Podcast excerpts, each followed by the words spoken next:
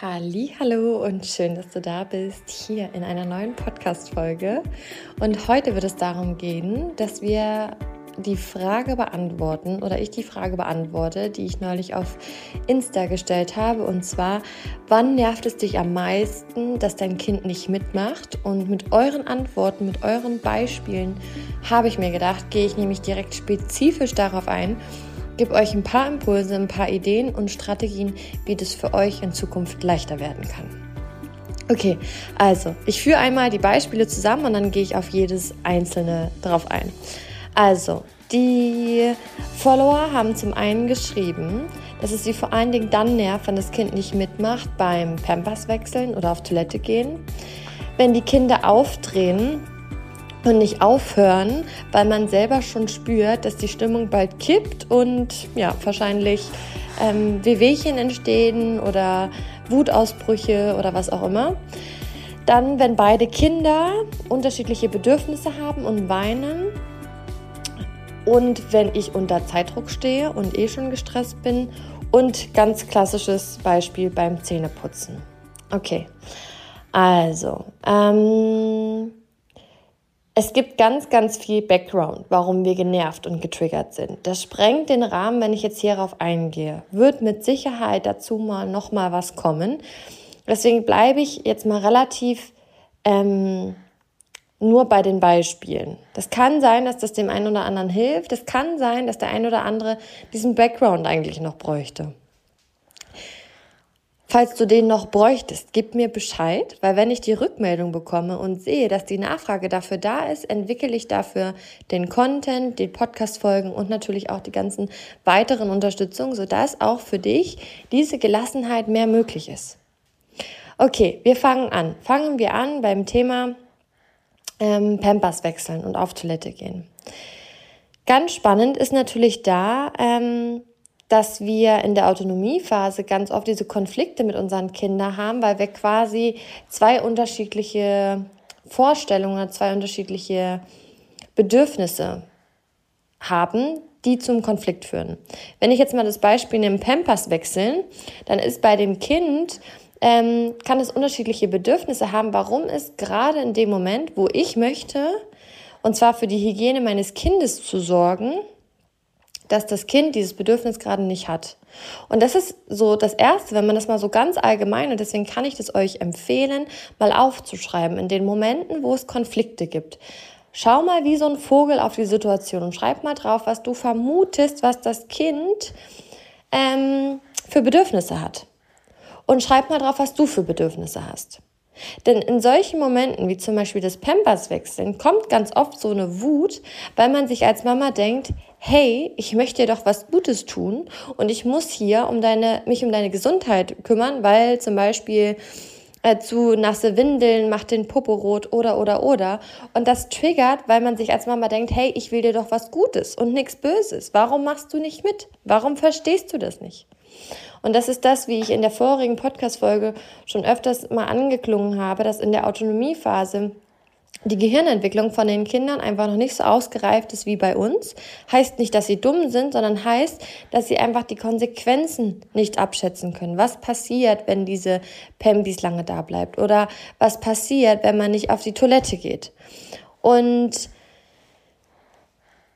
mit dem, mit dem Ansatz möchte ich dir helfen, dass es in Zukunft leichter geht. Denn mit Sicherheit hast du und viele andere auch schon sämtliche Sachen ausprobiert und vor allen Dingen Sachen wie Bestrafung oder Belohnung. Und das klappt vielleicht zum Teil und ganz oft führt es aber noch mehr zu Frustration und Wut, weil wir auch diese Energie von Frustration und Wut reinbringen. Und das ist nie die Lösung. Heißt, wenn wir eine Situation gelassen bewerk bewerkstelligen wollen mit unseren Kindern, dann müssen wir bei uns selber anfangen und uns regulieren. Ist natürlich leichter gesagt als getan. Aber mit, folgendem, äh, mit folgenden Ideen kann es klappen. Also du nimmst die Situation und schaust sie dir an. Konflikt XY. Wir bleiben jetzt mal bei dem Beispiel Pampers wechseln. Okay, das Kind möchte keine Pampers wechseln. Dann schaust du oben drauf und schaust mal, okay, wenn du das, wenn du es dazu ähm, ermutigst und darauf ansprichst und das machen möchtest, was macht es denn anstatt dessen? ich vermute jetzt mal, so wie ich es ja auch von meinem Kind kenne, ähm, dass es wegläuft, dass es spielen will.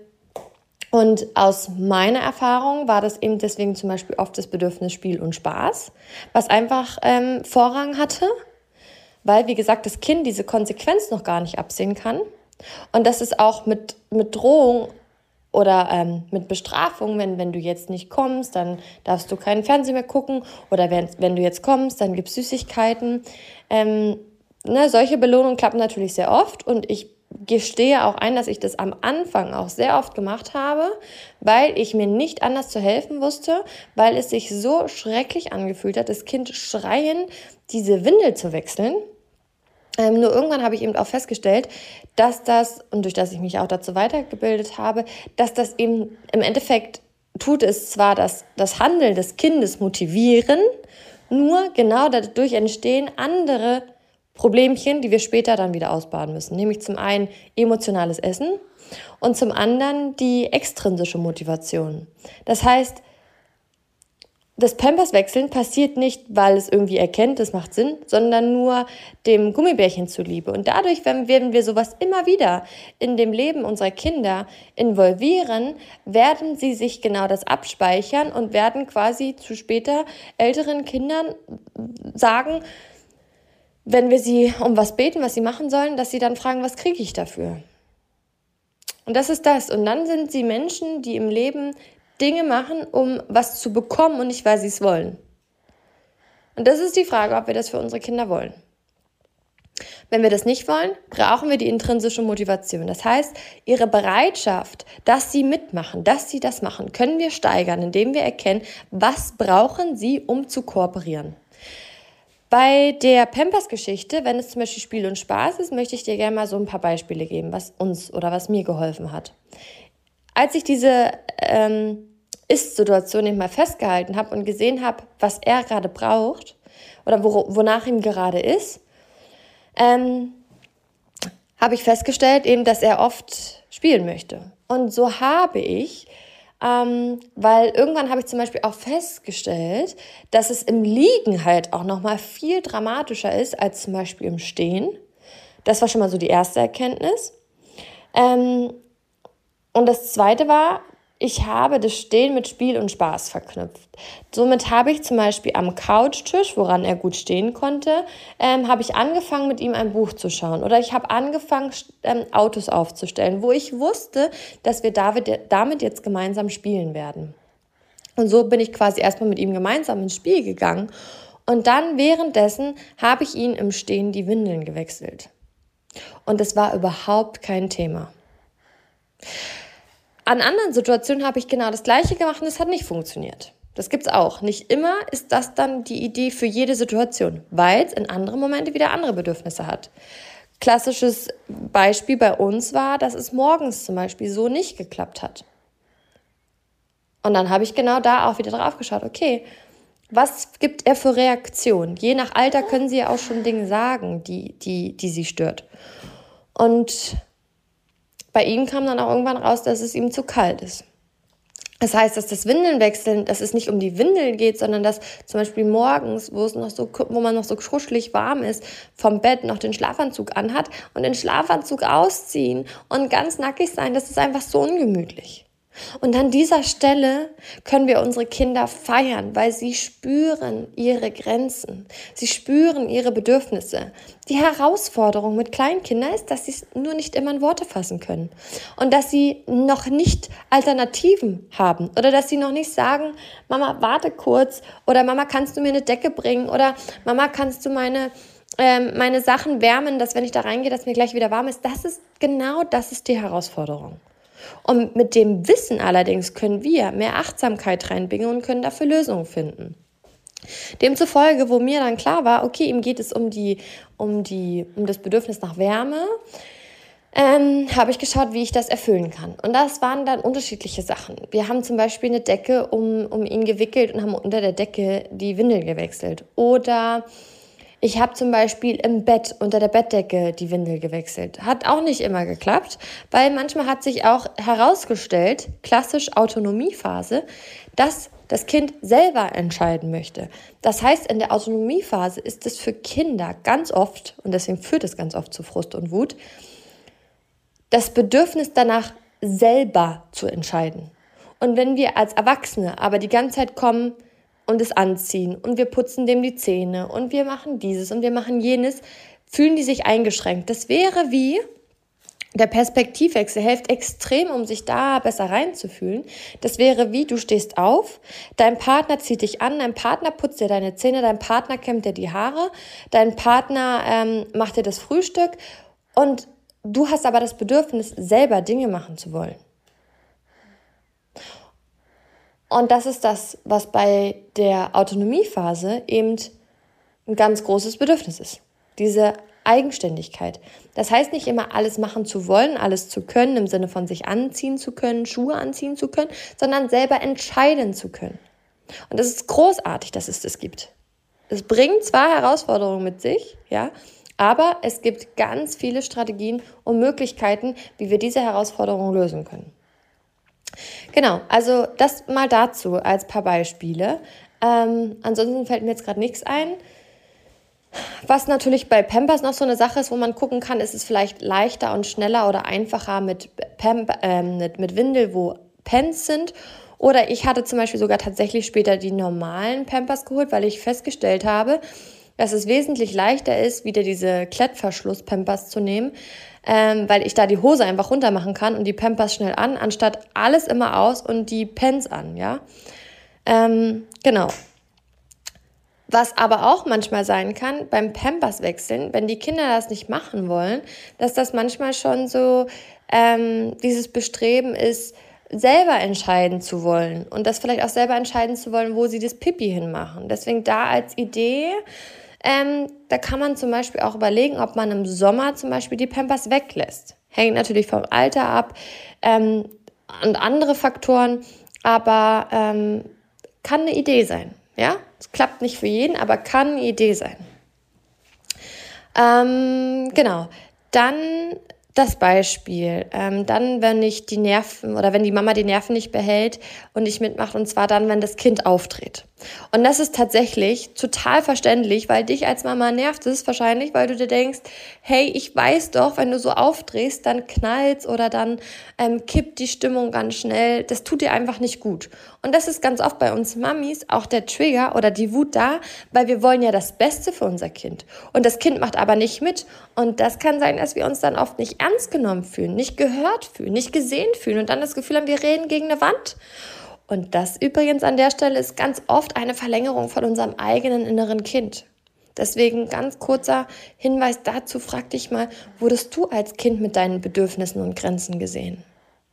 Wenn dem nicht der Fall ist, ist es eine große, große Wahrscheinlichkeit, warum es dich so oft oder immer wieder nervt, wenn dein Kind nicht auf dich hört.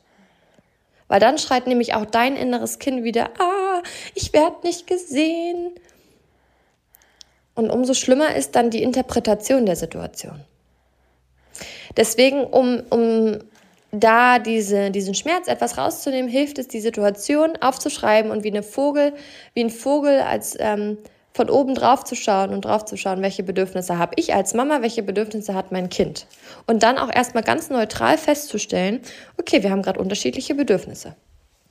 So, und ähm, für jeden, der mir folgt und für jeden, der die bindungs- und bedürfnisorientierte Elternschaft leben möchte, der tut eben nicht sagen, ähm, ich sag das jetzt und du hast zu gehorchen, sondern der möchte Lösungen finden, wie das in Verbindung geht. Und wie das in Verbindung geht, ist zu schauen, was braucht mein Kind für die Bereitschaft? Was fehlt oder was, woran hängt's? Immer hilfreich ist dabei aber auch die kindliche Gehirnentwicklung zu kennen. Und bei den Kindern, die aufdrehen, was natürlich alle Kinder mal wieder haben, ist folgendes Thema, was alle Kinder auch mit sich bringen, weswegen auch die Wutanfälle so oft da sind. Sie haben noch keine Strategien, um sich selber zu regulieren. Das ist wie wenn wir Erwachsene, vielleicht kennst du das von dir auch, du bist irgendwo Vielleicht kennst du es nicht, weil du nicht der Typ bist, aber vielleicht kennst du das als Kind oder vielleicht gab es ja doch auch nochmal als Erwachsener eine Situation. Du hast, du warst so in, in, in, in der Welle, du warst so, so, so hyped, dass du gemerkt hast, okay, eigentlich sollte ich mal zur Ruhe kommen, aber du konntest gar nicht anders. Und du wusstest auch gar nicht wie, weil es war einfach so cool und es war so schön. Und genauso ist es für unsere Kinder auch.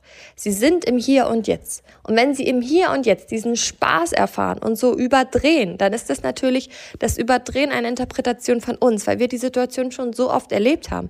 Die Kinder sind in diesem Moment im Hier und Jetzt. Sie fühlen sich voller Freude. Sie fühlen sich energiegeladen. Sie fühlen sich großartig. Das heißt, für ihr System macht es einfach keinen Sinn, das aufzuhören.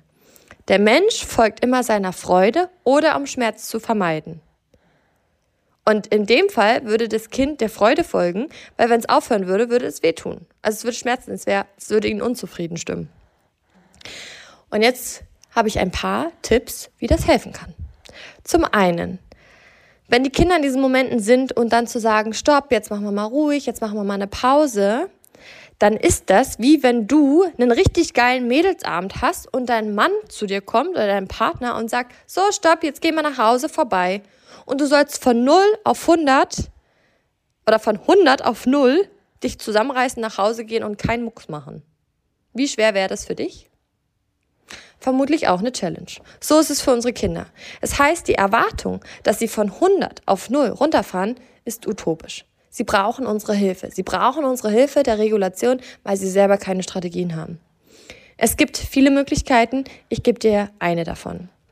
Und zwar aus dem Toben eine Regulation zu machen. Eine ganz tolle Möglichkeit ist es, dass du zum Beispiel, dein Kind tobt gerade und du machst mit und dann, dann steigst du damit ein, weil du bekommst dein Kind in der Kommunikation in seiner Welt, in der er gerade ist. Sprich, wenn er gerade total drüber ist und total drauf und äh, überdreht, sei das auch. Steig ein in die Welt. Und dann, was auch immer es gerade macht, vielleicht springt es rum oder tobt rum und läuft und dann rennst du mit und dann fängst du ihn und dann hast du ihn. Und dann nimmst du ihn mit zum Beispiel ins Bett oder auf die Couch oder auf den Boden auf eine Decke und dann spielst du mit ihm das Pizzaspiel. Am Anfang auch alles noch sehr rebellisch, weil äh, wenn du es von Anfang an gleich ruhig machst, wird er dir einen Vogel zeigen. Ne? Das wäre wie wenn dein Mann kommt. Wie gesagt, du bist auf einem richtig geilen Mädelsabend und der kommt und trägt dich. Er hast ja auch keinen Bock. Ne?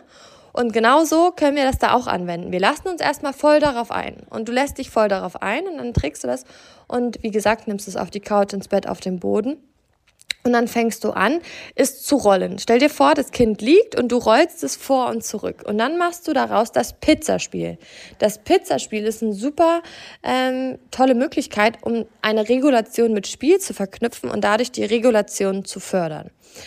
Du rollst also das Kind vor und zurück und dann fängst du an zu sprechen. So, jetzt bin ich in der Pizzeria und jetzt mache ich aus dir eine Pizza. Ich roll den Teig ganz kräftig. Und jetzt kannst du das Kind hin und her rollen. Du kannst die Beine äh, du kannst die Beine kneten, den Körper kneten und sagen, dass du den Teig jetzt erstmal knetest und dann ausrollst zum Beispiel, ja. Was dabei die Regulation ist, ist der Körperkontakt und wenn die Muskulatur und der Körper bewegt wird, dann fängt er auch an, sich runterzufahren. Nicht von 100 auf 0, aber von 100 auf 90. Und so immer weiter, immer in kleineren Etappen. So, und dann machst du das und dann ähm, legst du ihn irgendwann hin und dann streichst du ihn aus. Das heißt, du streichst die Arme lang, du streichst den Oberkörper lang, du streichst die Beine lang. All das führt dazu, dass der Körper anfangen kann, sich zu regulieren. Und dann fängst du an, zum Beispiel auf ihn drauf zu sagen, so, jetzt kommt hier Mais und Paprika und Salami oder was auch immer dein Kind gern isst. Du kannst auch dein Kind damit einbinden und fragen, was möchtest du essen? Und dann machst du das mit drauf. Und dann, und dann machst du am Ende Käse und dann schiebst du ihn rüber in den Ofen und dann machst du, zack, ist die Pizza fertig. Und dann fängst du zum Beispiel an, die, ähm, die Pizza zu knabbern, also an deinem Kind zu knabbern und am besten da, wo es kitzlig ist. Denn das Kitzeln kann auch, das Lachen kann auch wieder regulieren und ihn runterfahren. In der Kombination mit dem Körper. Vorher war es nur das Lachen, deswegen führt es zu Überdrehung. Mit dem Körperkontakt kann es sich ruhig entspannen. Ähm, das ist eine Möglichkeit.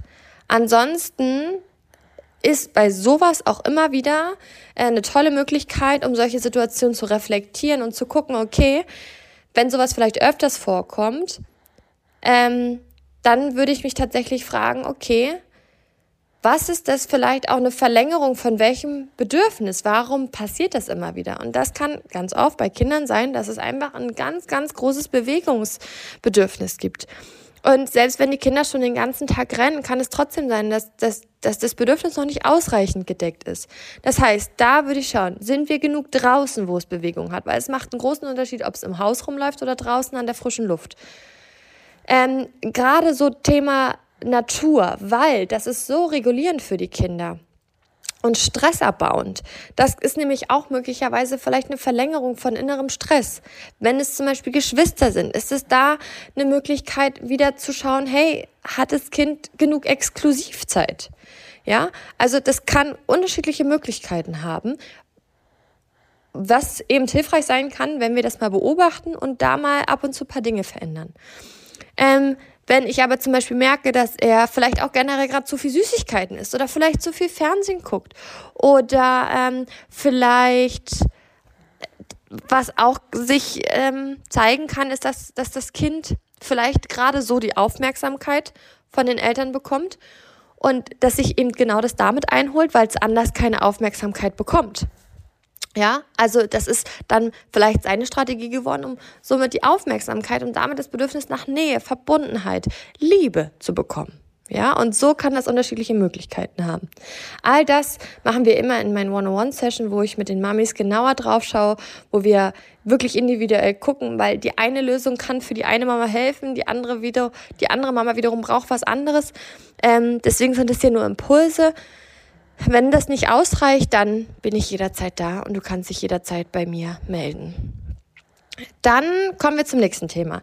Wenn beide Kinder unterschiedliche Bedürfnisse haben und weinen. Situation, die ich auch schon oft genug erlebt habe mit ähm, zwei Kiddies und einem Säugling, vor allen Dingen, was ja auch des Öfteren mal weint. Vermutlich ist für dich diese Schwierigkeit, da die Nerven zu behalten, auch ein inneres Kindthema.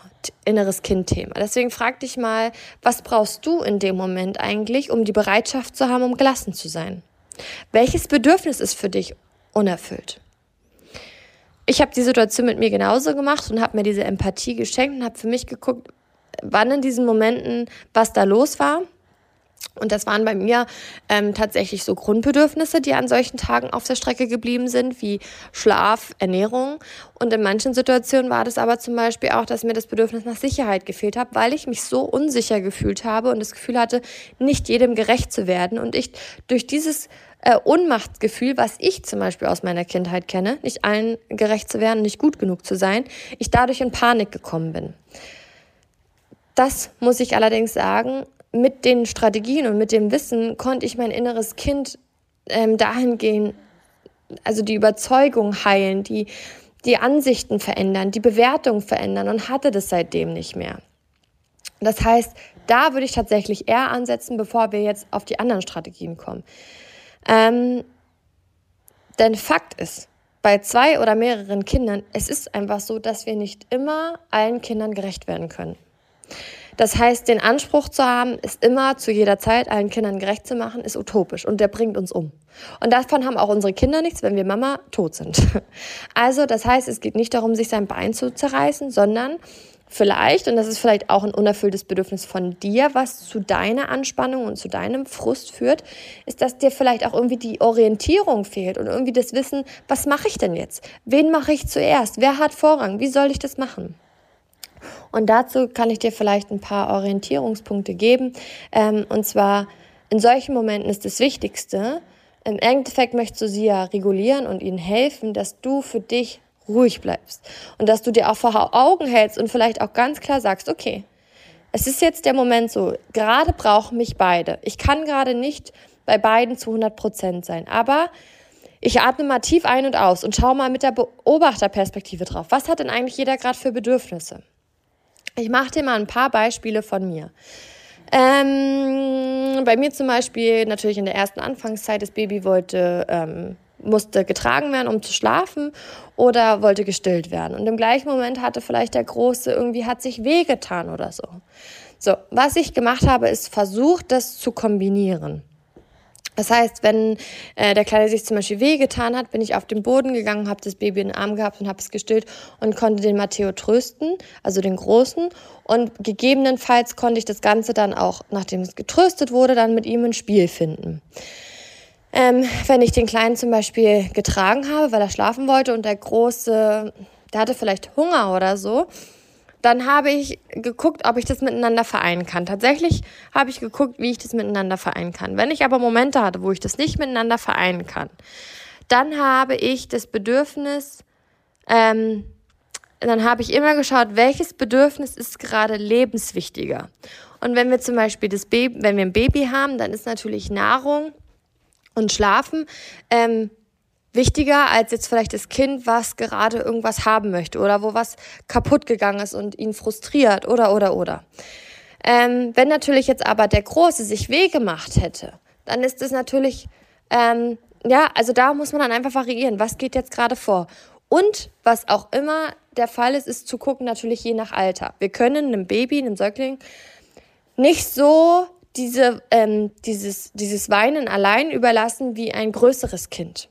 Ja, ähm, weil bei einem Baby ist es noch viel, viel schwerer, es sich selber zu regulieren als die größeren. Heißt aber nicht, dass man permanent nur für die Kleinen da ist und für die Großen nicht, weil genau dann können sich bei den größeren Geschwistern eine hohe Frustration auch entstehen oder kann dadurch entstehen, weil sie sich so oft nicht gesehen fühlen oder auch vernachlässigt fühlen. Ähm, und dann äh, in anderen Situationen ähm, ist es für mich immer wieder den, den klaren Kopf zu bewahren, zu gucken, wer hat welches Bedürfnis, was ist gerade lebensnotwendiger und wem kann ich gerade mehr ähm, Frust zumuten. Und wer hat vielleicht auch, ähm, wer hat schon länger zurückstecken müssen. Ja, also das sind so Parameter, die dazu helfen können. Ähm, ich glaube aber, dass für, diese, für diesen Fall ist die innere Kindheilung ähm, einfühlsamer. Denn in solchen Momenten ist es sehr, sehr oft, dass dieses alte Gefühl von es nicht jedem gerecht machen zu können und sich dadurch nicht gut genug zu fühlen und dadurch Angst zu haben, von irgendeinem Kind ähm, abgelehnt zu werden oder von irgendeinem Kind nicht mehr geliebt zu werden, so groß, dass man dann in diese Panik kommt. Und das ist eben genau das, wenn wir Mamas selber in diese Panik kommen, dann können wir diese Strategien und diese Lösungen, diese Kreativität und diese Ruhe gar nicht haben. Wenn wir hingegen aber diesen Trigger nicht mehr haben und die Überzeugung nicht haben, dass wir nur geliebt werden, wenn wir immer alles richtig machen, dass wir nur geliebt werden, wenn wir gut genug sind, dann ähm, ist so viel Stress vorprogrammiert.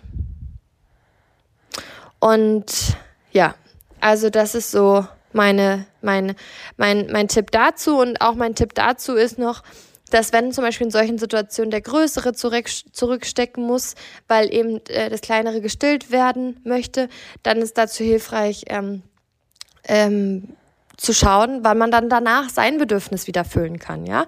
Also es geht es ist nicht möglich, Kinder immer im gleichen Bedürfnislevel zu halten. Als Mama ist es dann einfach zu schauen, okay, ähm, wo hatte der Große oder der Kleine gerade bisschen zurückgesteckt, an welchem Moment kann ich das Bedürfnis wieder auffüllen. Und natürlich auch, was brauche ich als Mama, dass ich das Bedürfnis erfüllen kann, ja. Das ist mir auch ganz wichtig zu sagen. Bedürfnis- und bindungsorientierte Elternschaft heißt nicht, dass wir immer nur die Bedürfnisse unserer Kinder erfüllen, sondern es heißt auch, was brauchen wir an Bedürfnisse, damit wir diese Bedürfnisse unserer Kinder erfüllen können, ja. Genau. Ähm, ich hatte gerade noch was dazu. Ah ja, ein kleiner Hinweis, aber dazu mache ich nochmal eine separate Podcast-Folge.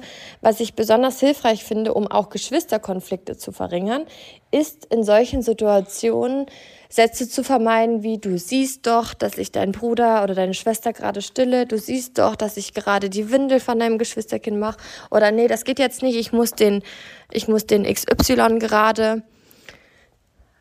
Ähm, besser ist oder anders ist, was zu weniger Frust führt, ist, ich still zum Beispiel das, das Baby oder den Jüngeren und der Große möchte gerade was. Anstatt zu sagen, du siehst doch, dass ich gerade still oder ich still jetzt gerade, du musst kurz warten, würde ich schauen, inwiefern das Bedürfnis von dem Großen erfüllt werden kann, ohne dass ich aber auch direkt aufhöre zu stillen. Also das Kind, das Größere kommt zum Beispiel und möchte ein Buch schauen oder ähnliches oder möchte Eisenbahn spielen dann ist es, dazu mache ich auch nochmal eine separate Podcast-Folge, dann ist es ein Wunsch.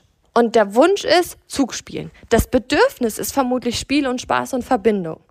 Und das kann ich schauen, wie kann ich das anders regeln? Und anders lösen. Somit habe ich zum Beispiel ganz oft, wenn der Große Zug fahren wollte und ich habe gestillt, habe ich nicht gesagt, ich muss erst stillen und dann komme ich, weil das bringt den Frust bei den Größeren dann nämlich mit sich, weil sie dann sehen, okay, ich muss jedes Mal zurückstecken wegen meinem, wegen meinem Bruder, ja, weil genau dann sind nämlich die Geschwister äh, auch Feinde, sage ich jetzt mal, oder können zu Feinde werden, weil sie sehen, ey, wegen dem muss ich hier so viel verzichten.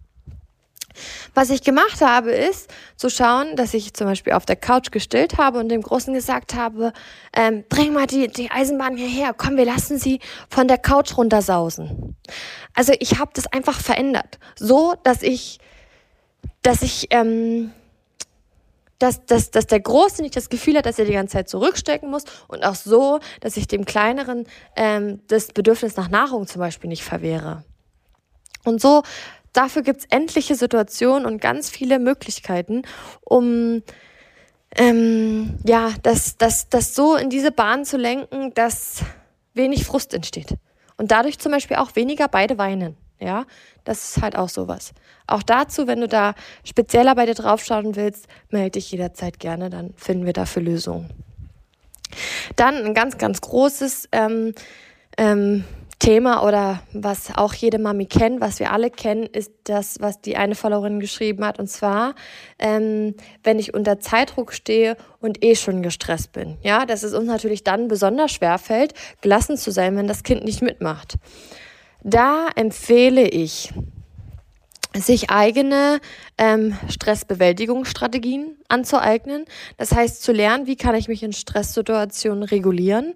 Und das ist eben, wie du schon ein paar Mal gehört hast, wahrscheinlich auch deshalb so schwer, weil du es möglicherweise als Kind gar nicht gelernt hast und mitbekommen hast. Das heißt, es kann sein, dass diese Fähigkeit einfach auch neu ausbauen oder neu stärken dürfen und dafür neue Strategien finden. Und was ich auch immer empfehlen kann, ist, diese Situation zu reflektieren und zu schauen, wie kann es beim nächsten Mal ähm, einfacher gehen. Ähm, denn wenn das ja Momente sind, die öfters vorkommen, dann sind das vielleicht auch Momente, wo ich mal schauen kann, was kann ich da in Zukunft dran ändern. Ich gebe dir mal zwei Beispiele. Ein Beispiel, ein Beispiel ist, dass ich zum Beispiel, egal wo ich einen Termin vereinbare, immer einen Puffer erwähne. Das heißt, mit zwei Kindern ist es, oder auch mit einem Baby oder auch mit einem Kind, auch, auch größer, ist es manchmal einfach utopisch, Punkt 10 Uhr, Punkt 11 Uhr irgendwo da zu sein. Das heißt, ich rufe an und gebe schon den Hinweis, dass es eventuell paar Minuten später sein kann. Und wenn es viel später wird, würde ich mich melden. Ja? Wenn, wenn sowas nicht geht, dann muss ich zum Beispiel schauen, dass ich vielleicht einen Termin habe ohne Kind. Wenn ich natürlich das Kind dann noch woanders hinbringe, dann muss ich schauen, dass ich einfach wirklich schon viel, viel früher anfange. Das Kind anzuziehen oder dass sich das Kind anzieht, dass das Kind ins Auto steigt und dass ich irgendwo hinfahre. Das nennt man die sogenannte Ja-Umgebung. Das heißt, ich schaue, wie kann ich die Situation so verändern, dass das, dass das läuft. Ja? Dass sowohl für das Kind ähm, äh, das Bedürfnis da ist, als auch für mich. Weil in solchen Momenten ist es wahrscheinlich ähm, so dass man selber, dass einem die Pünktlichkeit wichtig ist oder die ähm, Pünktlichkeit ist, glaube ich, kein Bedürfnis, sondern ähm, eher die Zuverlässigkeit, ja, ähm, übrigens, auch da kann auch ein inneres Kindthema sein, wenn man vielleicht auch die Angst hat, wenn man nicht zuverlässig ist, dann ist man nicht gut genug. Und mit dieser Überzeugung ist natürlich auch ganz viel Anspannung vorprogrammiert. Weil unser System will das nicht wiedererfahren. Das heißt, es tut alles dagegen, um es nicht zu erfahren. Und deswegen rebelliert unser inneres Kind und hat Angst. Und deswegen steigt in uns auch so oft dieser Frust und diese Wut auf.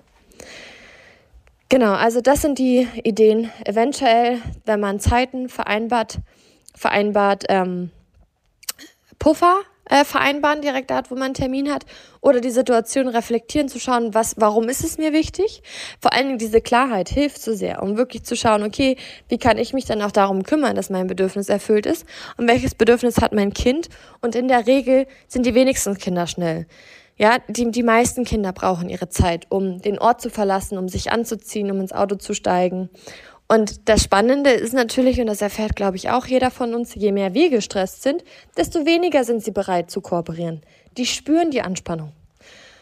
Und ja, Manchmal ist es dann aber zum Beispiel auch so, wenn sowas ist wie, ähm, wenn es zum Beispiel, wenn du zum Beispiel auch feststellst, dass es immer abends ist oder so, dass du dann zum Beispiel guckst, dass du zu diesen Zeiten keine Termine legst oder dass du dich mit deinem Partner abwechselst oder du irgendwie anders Unterstützung bekommst. Sprich, du übernimmst die Verantwortung, du schaust, was hast du für Bedürfnisse, was hat das Kind für Bedürfnisse und wie kann das organisiert werden. Ja, manchmal ist das wirklich was, wo man wo man große Parameter verändert und manchmal sind es ganz kleine. Diese Klarheit über was ist dir wichtig, worum geht es dir eigentlich, was sind die Bedürfnisse deines Kindes, führen zu Strategien und Lösungen, um das zu verändern. Das ist manchmal nicht gleich die Lösung, die man neu ausprobiert, die dahin führt. Es braucht manchmal mehrere, aber mit diesem Blick kommen wir überhaupt erst dahin, anstatt eh die ganze Zeit diesen Stress immer wieder zu haben und nichts zu verändern und nichts Neues zu probieren. So, und dann kommen wir zum letzten Beispiel und zwar Zähneputzen. Zähneputzen, ja, das ist ähm, oft so wütend, weil wir uns denken, hey, es geht mir um deine Gesundheit, ich will dir was Gutes tun, du weißt gar nicht, was, was das mit deinen Zähnen macht. Und dann fühlt man sich einfach so frustriert und vielleicht auch gelähmt, ohnmächtig, dass das Kind nicht mitmacht, weil man Angst hat, dass man die Zähne nicht sauber hält von seinem Kind, ja. Und das ist übrigens auch ganz spannend. Unser, Ki unser Gehirn hat unbewusst ganz, ganz viele Gedanken, die dahinter liegen, warum wir so frustriert sind. Und da bringen wir die Achtsamkeit rein. Wovor hast du Angst? Das kann zum einen daran liegen, zum anderen kann es aber auch daran liegen, dass ähm, du selber Zähne putzen als sehr äh, unharmonisch oder sehr gewalttätig, sage ich jetzt mal, erfahren hast. Gewalttätig heißt halt einfach, dass du dazu gezwungen worden bist. Und dass, wenn ein Kind jetzt auf einmal das nicht macht, du halt auch das so kennengelernt hast, dass das nicht anders geht und dass es gezwungen werden muss. Und du auch gar keine andere Strategie oder Idee hast, wie es anders sein kannst. Nur gleichzeitig merkst du wahrscheinlich, dass es sich irgendwie nicht gut anfühlt und du das so nicht machen willst. Ein paar Ideen dazu. Zähneputzen ist für Kinder, wenn sie das ähm, nicht machen wollen, nicht weil sie uns ärgern wollen, nicht weil sie äh, uns nicht glauben, dass das wichtig ist, sondern weil sie schlicht und weg ihre Bedürfnisse und ihre Grenzen wahrnehmen. Und was ich dir dazu raten kann, ist, lass dir mal von deinem Partner die Zähne putzen. Und schau mal, wie sich das anfühlt. Das ist sehr ähm, fremdgesteuert, sehr fremdbestimmt. In der Autonomiephase ist das Autonomie, Autonomiebedürfnis sehr groß. Und die Kinder wollen da, die wollen sich da nicht so, also zum einen ist es für sie sehr unangenehm, weil es sehr fremdbestimmt ist. Und zum anderen ähm, kann ja auch kann ja auch weh machen. Ja, lass es bei dir mal machen. Das kann echt super schnell wehtun. Es kommt auf den Druck drauf an, wenn wenn der gegen die Backen fährt oder da hinten oder ja, also ähm, dann kriegst du dafür ein Gefühl. Und zum anderen sind Kinder eben auch sehr, ähm, ähm, wie soll ich sagen, sehr danach beschreibt, Freude zu erfahren. Ja, was wunderschön ist, weil wir Erwachsene haben das verlernt. Wir Erwachsene funktionieren. Ja, wir spüren immer gar nicht mehr, was, was macht uns Freude oder was wäre Freude. Wir, wir, wir müssen funktionieren, weil wir das eben auch gelernt haben. Und unsere Kinder sind da aber noch genau in dem, sag ich mal, ähm, glücklichen, ähm, seelischen Erfahren, dass man seiner Freude folgen darf und der Freude, der Freude folgen kann. Und jetzt macht Zähneputzen halt keine Freude und keinen Spaß. Und das können wir verändern, indem wir dieses Bedürfnis stillen. Ich gebe dir ein paar Ideen mit, wie du das machen kannst. Heißt nicht, dass es hilft, kann aber sein, dass es hilft. Probier es aus und ansonsten lass das mal, diese Perspektive mal auf dich wirken und schau mal, was für Ideen du mit deinem Kind kommst. Ich gebe dir zwei Ideen von uns mit. Also, zum einen haben wir ganz oft eine Handpuppe wo er sich aussuchen darf, wo ihm die Zähne putzt. Zum Beispiel den Löwen oder den, das Krokodil. Ähm, dann habe ich, also, und dann ist es zum Beispiel, na, dann bin ich, dann verändere ich auch meine Stimme und ich mache daraus wirklich so ein Spiel und dann, ich lasse mir halt irgendwas einfallen, was das Krokodil oder was der Löwe im Mund sucht oder gefunden hat. Oder ich frage zum Beispiel ihn dann, ähm, ob ich schnell oder langsam putzen soll. Das heißt, ich bestärke ihn in seiner Autonomie, in seinem äh, es selber zu machen, nicht komplett, aber er kann selber etwas mitbestimmen. Dadurch hat er eine Wahlmöglichkeit und er wird mit eingeschlossen. Er, er ist nicht dieser Situation ausgeliefert, sondern er kann dazu Einfluss nehmen. Und was mir persönlich auch mit am meisten geholfen hat, ist mich tatsächlich auch ein bisschen frei zu machen von man macht das so, man macht das morgens so, man macht das abends so. Denn ich habe festgestellt, auch gerade durch die Auseinandersetzung mit dem kindlichen Gehirn, morgens und abends ist die Kooperationsbereitschaft der Kinder super niedrig. Das heißt, ich verändere oft die Zeiten. Ich mache es zum Beispiel nicht direkt morgens, also nicht immer, es kommt auf die Situation drauf an. Für manche Kinder zum Beispiel wiederum wäre das aber super wichtig, dass es das Ritual ist, immer sofort nach dem Aufstehen, ja. Deswegen können meine Lösungen nicht immer unbedingt hilfreich sein für dich. Bei uns ist tatsächlich das Autonomiebedürfnis sehr groß. Und deswegen äh, wird er damit einbezogen. Es ist nicht die Frage, ob wir Zähne putzen, sondern er kann mitbestimmen, wann. Vor dem Essen, nach dem Essen. Wenn ich manchmal merke, dass der Morgen total miserabel ist, dann lasse ich sein und putze ihm nach dem Kindergarten die Zähne. Wenn ich ähm, festgestellt habe, oder was wir zum Beispiel auch oft gemacht haben, ist, dass wir nicht abends ähm, vorm Bett gehen die Zähne geputzt haben, sondern zum Beispiel schon abends nach dem, nach dem Abendessen, wo er danach noch Spielzeit hat. Ja, also solche, solche Momente. Ähm, dann ist auch immer super hilfreich, zum Beispiel auch so Bücher anzuschauen, wo Kinder Zähne putzen.